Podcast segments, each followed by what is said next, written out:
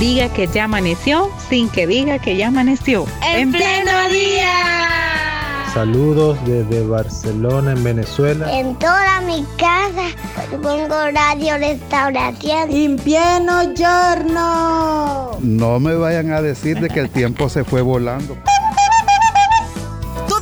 seamos parte de En Pleno Día. De lunes a viernes. De 6 a 8 de la mañana. En Radio Restauración. 100.5 FM. Y en Facebook. Arroba En Pleno Día.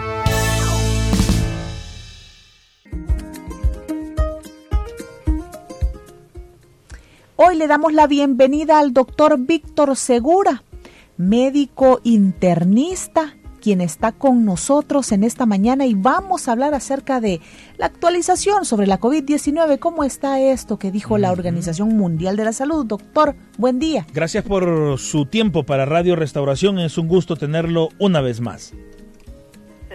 Bueno, muy buenos días, bendiciones. Eh, un saludo desde la Facultad de Medicina de Ciencias de la Salud de la Universidad Doctor José Matías Delgado, de la cual soy decano actualmente. Y bueno, yo creo que son buenas noticias que de alguna manera todos las estábamos percibiendo desde ya, desde hace algunos meses. ¿Verdad? Realmente ya digamos que la pandemia se da por, por finalizada, pero hay que entender unos pequeños detalles en relación a eso.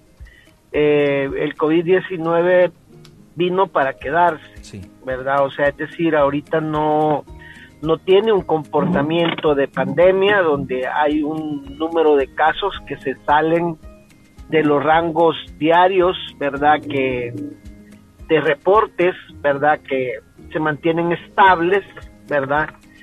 Y entonces, por lo tanto, la enfermedad se considera, es un término que usamos los médicos que se llama endémica. ¿Qué significa que sea endémica? Que tiene un comportamiento, digamos, eh, estable, con reporte de casos todos los días probablemente, pero que no muestra un patrón de incremento eh, agresivo que nos pueda poner en alerta. Así que si bien, digamos, la pandemia finaliza, pero estamos en zona endémica, es decir, el COVID ahora forma parte de otras infecciones que eventualmente mencionamos, como por ejemplo las neumonías, el dengue, los catarros, etcétera. Perfecto, doctor. Eh, le escucho perfectamente, pero no le veo. Si es posible utilizar la cámara, eh, mucho mejor. Si no, continuamos con nuestra entrevista. Bueno, este anuncio fue hecho por el doctor Tredos eh, director general de la Organización Mundial de la Salud, a recomendación del Comité de Emergencias, eh, un comité de emergencias que se ha venido reuniendo de manera constante. ¿Esto significaría algo adicional, la declaratoria del fin de la emergencia, para el sistema de salud de nuestro país, doctor? ¿Cambian algunos lineamientos?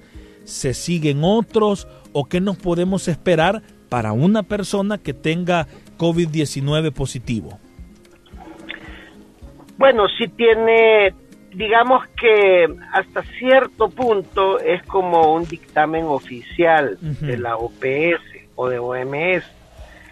Ok, o sea que ellos están reconociendo que, pero realmente a nivel eh, local era algo que ya se percibía y ya se sabía, ¿verdad? Por la, por la reducción de casos que ha habido, que es bastante importante, ¿verdad? Entonces digamos que esto ya era algo que, se estaba percibiendo, puesto que el, el, número de casos que se ha que se ha visto, por ejemplo, en hospitales es, es notable que se ha reducido, ¿verdad? Así que, pues básicamente no, no es como una gran sorpresa para nosotros los médicos. Tanto en clínicas privadas como en emergencias se ha visto una reducción, pues prácticamente casi a cero, ¿verdad? Eventualmente hay algunos casos y desde el punto de vista del sistema de salud del país, eh, lo que significa esto es que se puede desmontar todo el sistema de emergencia que estaba instaurado.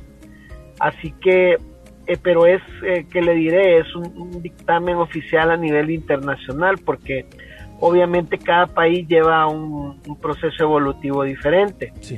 Pero en este caso ustedes habrán notado ya desde el año pasado eh, el, tema del COVID prácticamente nos iba, iba dejando, ¿verdad? Y en la actualidad creo que hay mucha calma, mucha tranquilidad. De hecho, ustedes verán que ya prácticamente las, las mascarillas van desapareciendo, aunque siempre hay gente que las utiliza, pero ya no es aquello que vimos en años pasados. Muy bien, doctor. Así como, como vimos el comportamiento de la COVID, se puede, se puede decir que ella podría tener un comportamiento como lo tienen las enfermedades gastrointestinales, por ejemplo, las diarreas, que a veces durante el año hay momentos en donde aumentan los casos. Bueno, se conoce la diarrea, el mal de mayo que le llaman, ¿verdad? Porque se supone que en esta fecha, con la entrada de las lluvias, estamos propensos a las diarreas. ¿Puede tener un comportamiento así la COVID-19? Es, es lo más probable que el comportamiento va a ser así, ¿ya? Eh, probablemente como la influenza. Ustedes saben que influenza en el año, por ejemplo, los médicos de repente hay un silencio grande y ahí por algunos meses eh, hay picos, ¿verdad? Entonces lo más probable y casi seguro es que el COVID va a tener ese mismo comportamiento, ¿verdad? De hecho, eh, coronavirus en el pasado hemos tenido en el país. Hay que entender que el, el coronavirus de la, de la pandemia pues, o sea, eh, es uno de todos los que forman parte de esa familia. Pero anteriormente, en el pasado, eh, cuando uno evalúa algunos casos con eh, métodos de diagnóstico bastante sofisticados, uno puede detectar otros miembros de la familia del coronavirus que existen acá en el país y que son productores de, de muchos casos de catarro y de algunas neumonías virales importantes. ¿verdad? Pero que son muy eventuales en el ambiente hospitalario. Entonces, eh, digamos que ahora eh, el, el, coronavirus de la COVID-19 entra a formar parte de esa familia y que probablemente va a tener un comportamiento como ustedes dicen. Eh, los cuadros, por ejemplo, de diarrea que tienen picos en, en, en determinados momentos del año. Entonces, es casi seguro que podamos tener eso. Por otro lado, ya existe, creo que cierto grado de inmunidad en la población provocado por la misma pandemia y también por las vacunaciones, ¿verdad? Pero no dejaremos probablemente de tener eh, algunos picos y creo que eso nos obligará a que cuando existan picos, pues protegernos todos como lo hemos hecho en estos años pasados, ¿verdad? Para evitar contagios.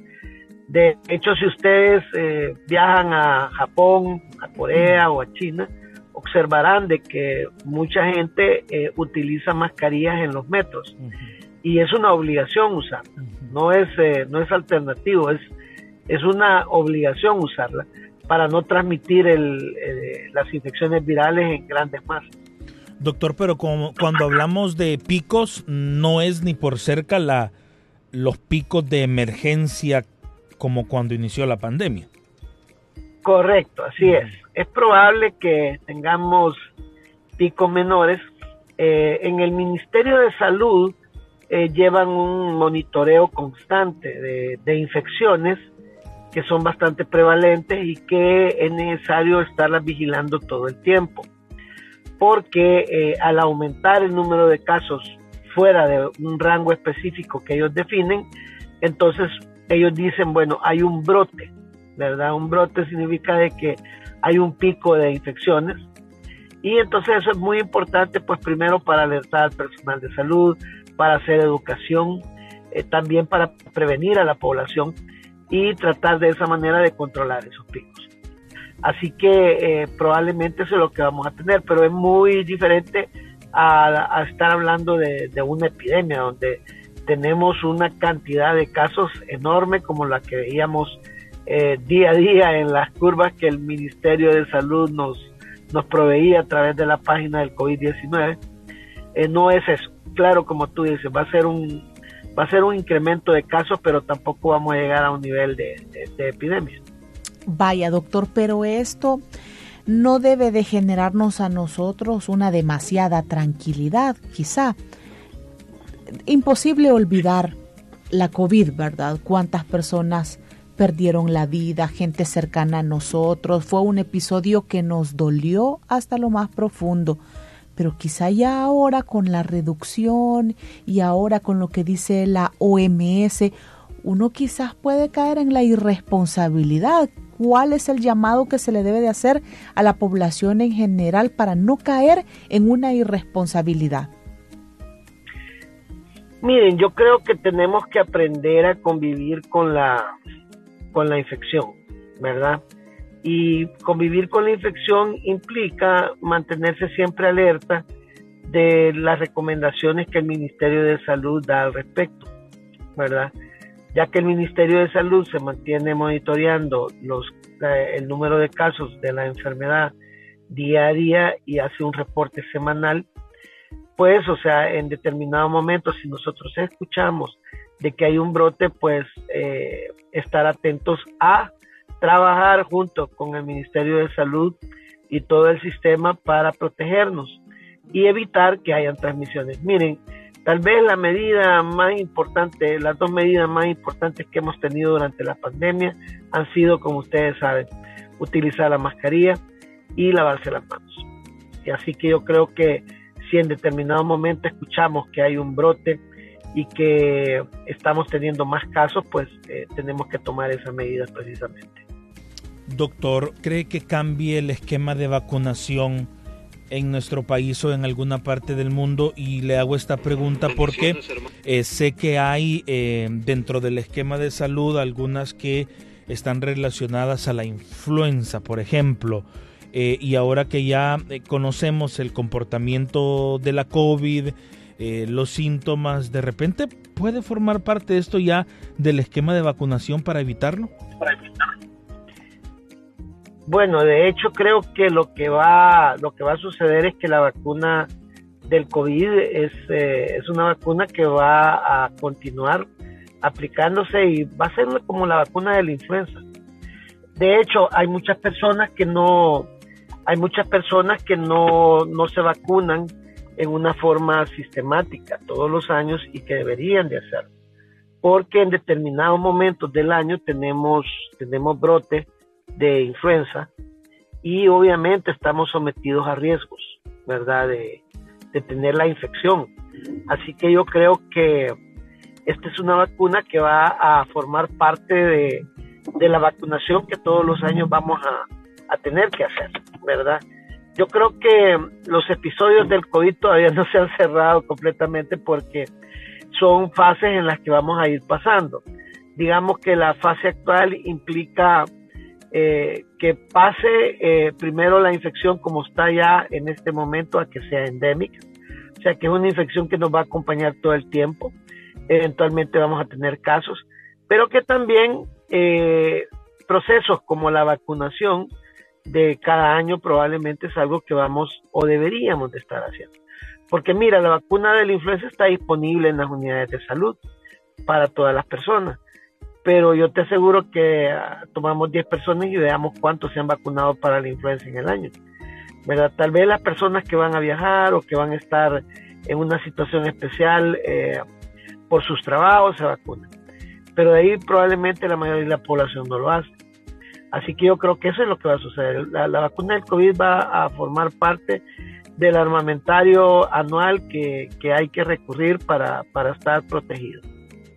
Doctor, ¿ustedes como médicos todavía atienden a personas con secuelas de la COVID? Y si es sí su respuesta, ¿cuáles son estas secuelas a tantos meses de haber padecido?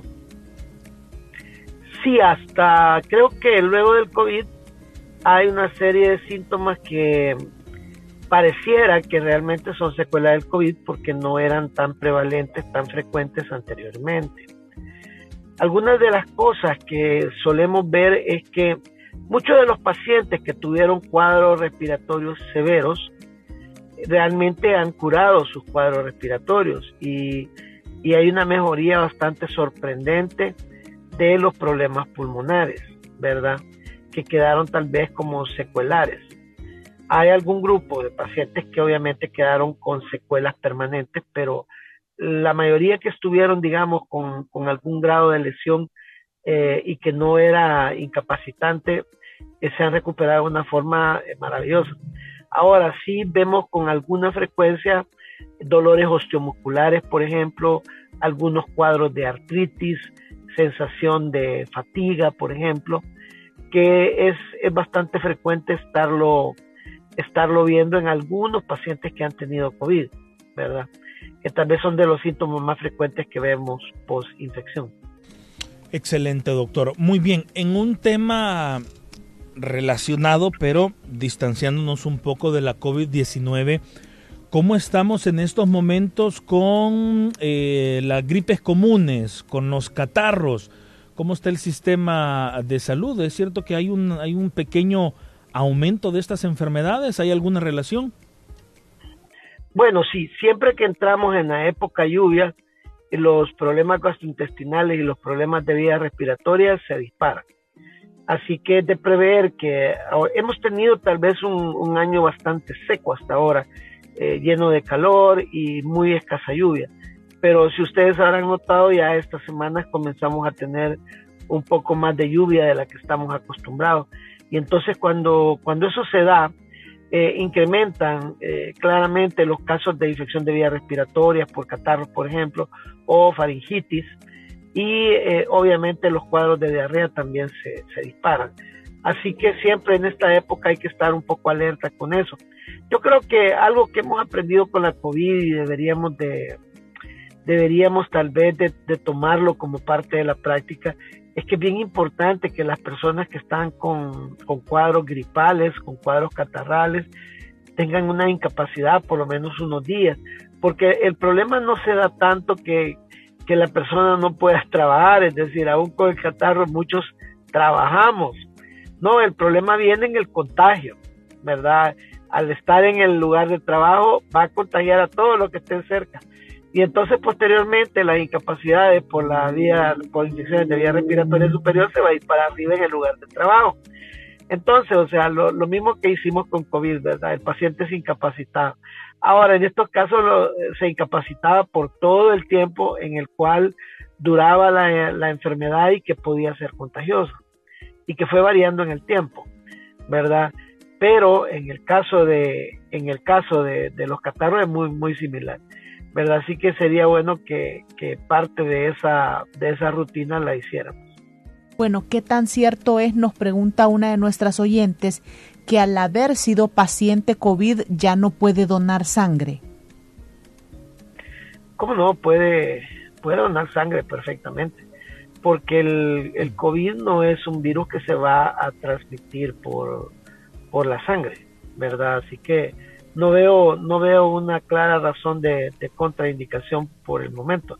De hecho, recuérdense que una de las medidas que se tomó en determinado momento en la pandemia, que después se abandonó por ver que no era tan eficaz, era la transfusión de plasma. O sea, todos los pacientes COVID iban a donar, ¿verdad?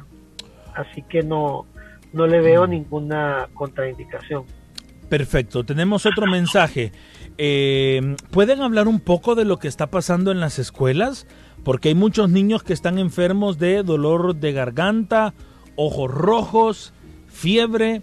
¿Será una nueva variante? Porque son los niños pequeños que se están enfermando. Esa es la pregunta, doctor.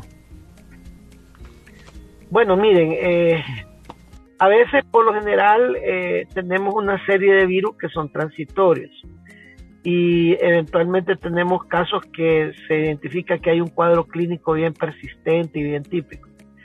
Es probable que eso pueda estar pasando, pero el, problema es que necesitamos, para saberlo específicamente, que el ministerio eh, evalúe los casos y haga análisis específicos, porque el problema acá es que para identificar ciertos microorganismos y principalmente en el caso de virus hay que hacer eh, algunos estudios de, tecnología que a veces en nuestro medio no contamos. Entonces nos es un poco difícil poder decir es el virus tal de tal apellido el que nos está atacando ahorita.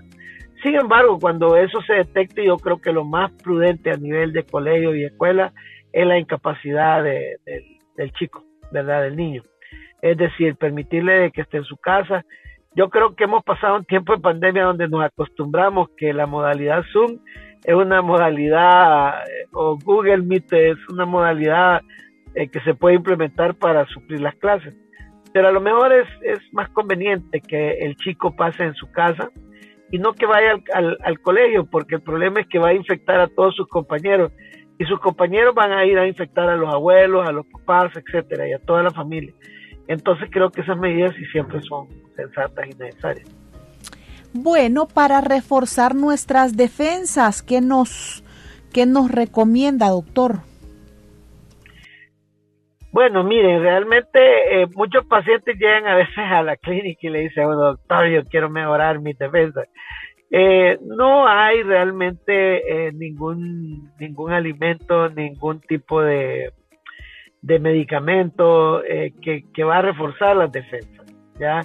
De hecho, muchas personas le atribuyen ese beneficio a la vitamina, por ejemplo. y no es así eh, la, la, parte de la defensa tiene que ver mucho con tener una vida sana, ¿verdad? Es decir, evitar, por ejemplo, el consumo de alcohol, el consumo de tabaco, el consumo excesivo de medicamentos que no han sido indicados por el médico, ¿ya? Que es algo bien importante. Siempre intentar caminar por lo menos unos 30, 45 minutos en el día, eh, quitando lo que hemos caminado por el trabajo ¿verdad? Yo creo que eso es, es, muy bueno eh, en el caso del, del, sistema inmune. Así que creo que así como una recomendación de tome esto, aquello, lo otro, no, no, no funciona realmente. Pero eh, muchas, muchas personas tienen la creencia que sí es, ¿verdad? Hoy con tanto suplemento potente en el mercado, doctor, uno se ve tentado de repente. Ah, no, claro, pero hay que entender que aún algunos suplementos del mercado tienen utilidades específicas. Va, por ejemplo, ustedes pueden encontrar en farmacia vitamina E. La vitamina E se está usando mucho actualmente para combatir el hígado graso, ¿verdad? Con selenio. Eh, pueden encontrar vitamina D, que es algo que muy frecuentemente, eh, principalmente en las mujeres que ya llegaron a la, a la menopausia, pueden tener deficiencias de vitamina D y por eso tienen mucha fatiga, dolores, etcétera. Podemos encontrar potasio, pero que el potasio es bueno para aquellas personas que probablemente están tomando diuréticos eh, por hipertensión arterial y pierden mucho potasio y a veces adolecen de calambres, ¿verdad? Es, decir, tienen sus indicaciones específicas.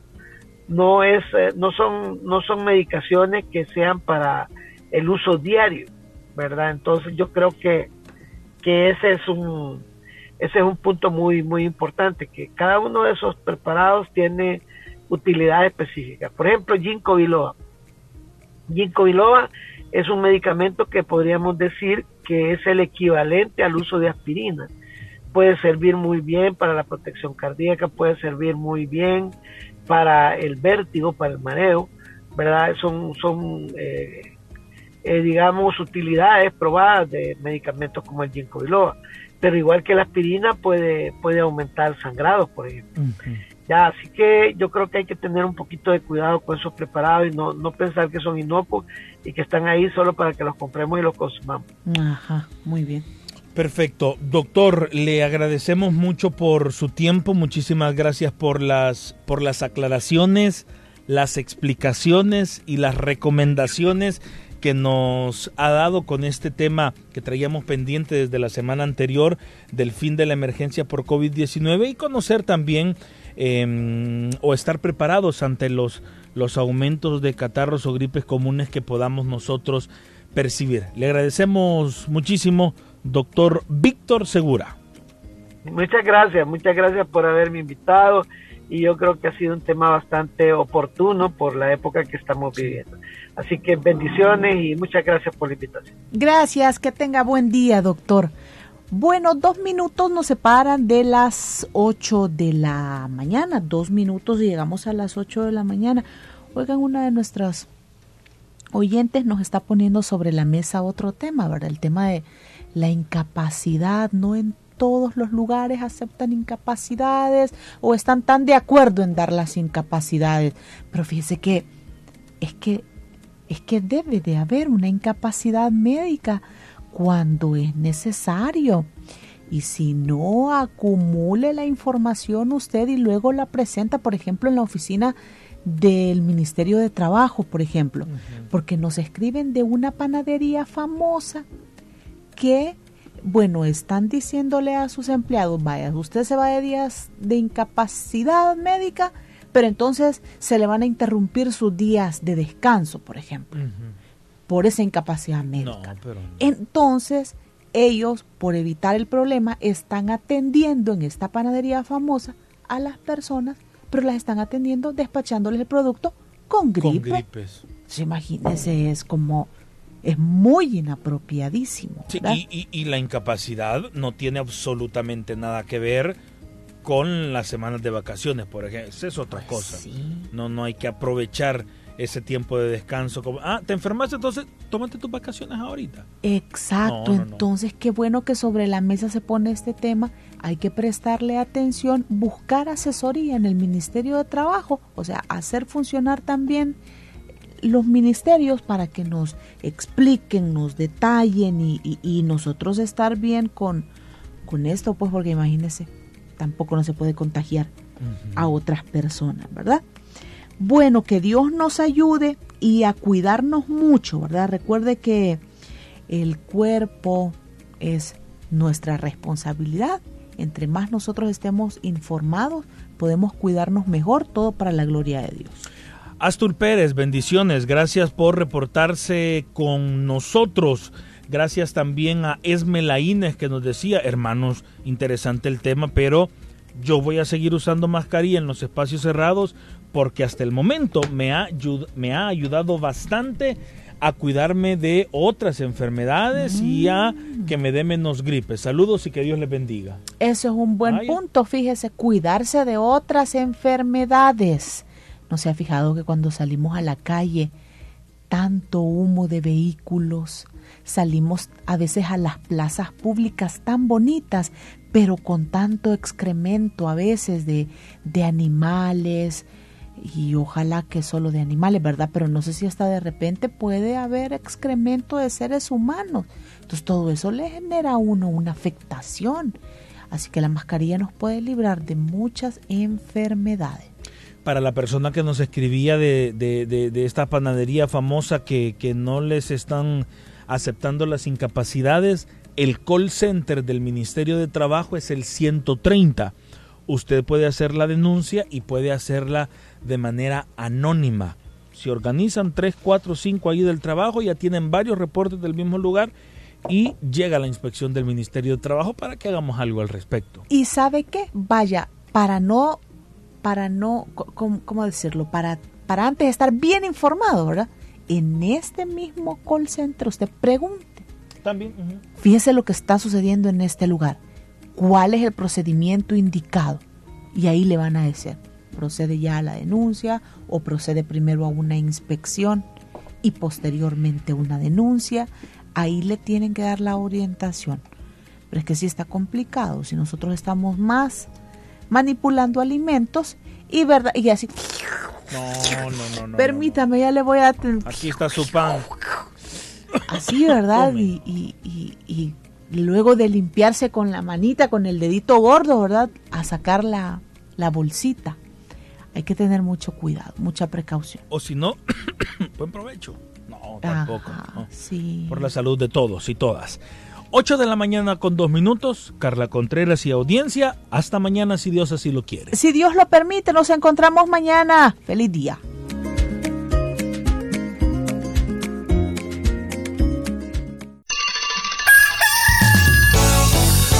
Diga que ya amaneció sin que diga que ya amaneció. En pleno día. Saludos desde Barcelona, en Venezuela. En toda mi casa pongo radio restauración. En pleno giorno. No me vayan a decir de que el tiempo se fue volando seamos parte de En Pleno Día. De lunes a viernes. De 6 a 8 de la mañana. En Radio Restauración. 100.5 FM. Y en Facebook. Arroba En Pleno Día.